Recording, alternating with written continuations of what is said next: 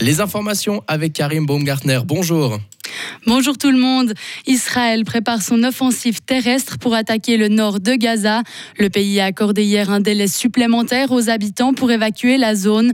Cela concerne environ un million de personnes. Une annonce qui préoccupe fortement la communauté internationale, Karine Baumgartner. Oui, plusieurs voix se sont élevées à propos de cette évacuation dans un territoire surpeuplé et déjà placé sous siège strict. Hier soir, Joe Biden a demandé au Premier ministre israélien Benjamin Netanyahou de veiller à ce que les civils innocents aient accès à l'eau, la nourriture et aux soins médicaux. Même demande faite de la part du secrétaire général de l'ONU, Antonio Guterres, qui a réclamé un accès humanitaire immédiat à cette petite bande de terre, une petite bande de terre soumise à un blocus israélien depuis plus de 15 ans maintenant. L'Organisation mondiale de la santé a prévenu que les hôpitaux sont déjà au maximum de leur capacité et seraient bien incapables d'absorber de nouveaux blessés. Loin de calmer les esprits, Benjamin Netanyahou s'est rendu hier auprès des troupes israéliennes postées près de la bande de Gaza. Le chef du gouvernement a lancé cette phrase aux soldats Vous êtes prêts pour ce qui vient, puisque ça va continuer. Sachant que la riposte israélienne a déjà tué plus de 2300 personnes, dont 700 enfants. Merci Karine. Notez encore que l'aide humanitaire s'empile en ce moment en Égypte, car la frontière est toujours fermée. Il y a déjà eu trois bombardements en moins de 24 heures sur le poste frontière qui rallie Gaza au Sinaï égyptien. Un second porte-avions va être envoyé en Méditerranée orientale par les États-Unis.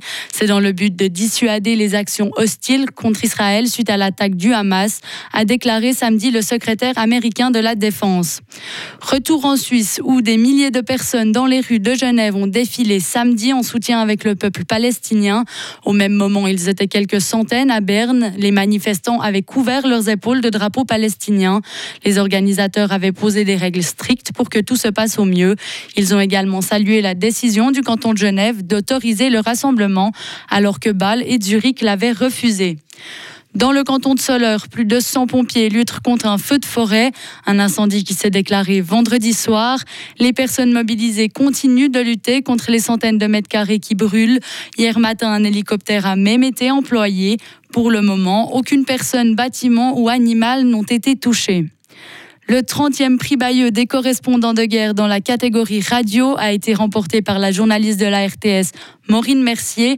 La Suissesse qui travaille aussi pour France Info a été récompensée pour son reportage La double peine d'une mère victime de viol à Boutcha en Ukraine.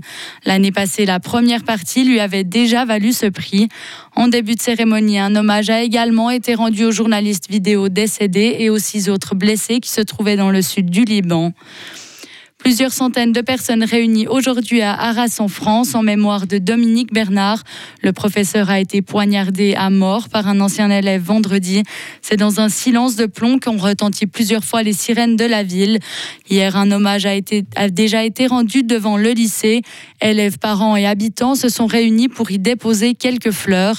Demain après-midi, une minute de silence aura lieu dans les écoles françaises. En hockey sur glace, Fribourg-Gotteron s'est imposé hier soir à Rapperswil. Un match gagné 4-2, mais pas pour autant facile. Les Dragons ont tenu bon et ont marqué dans le but vide juste après que la formation saint-galloise soit revenue 3-2 à seulement 3 minutes de la fin du match. Les Fribourgeois restent en tête du classement, 6 points devant Zurich et un match d'avance. En basketball, le Fribourg Olympique s'impose dans la douleur face à Montaix.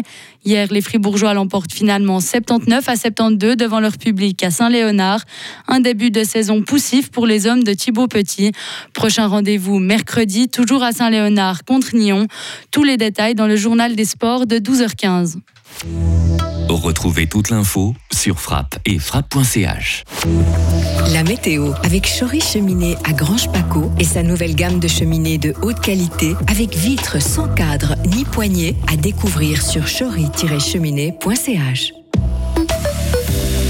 On devrait passer un temps assez ensoleillé cet après-midi avec euh, en vallée centrale déjà du soleil hein, depuis ce matin, mais ce sera donc également le cas des Préalpes et du nord du Jura. Niveau température maximum de 15 degrés aujourd'hui, le mercure chutera jusqu'à 9 dans la nuit qui arrive avant de remonter entre 12 et 16 demain avec une bise faible à modérée sur le plateau. On pourra d'ailleurs s'attendre à quelques grisailles en matinée, mais autrement la journée devrait être plutôt ensoleillée. Les averses arriveront depuis le sud-ouest dans le début de soirée demain soir.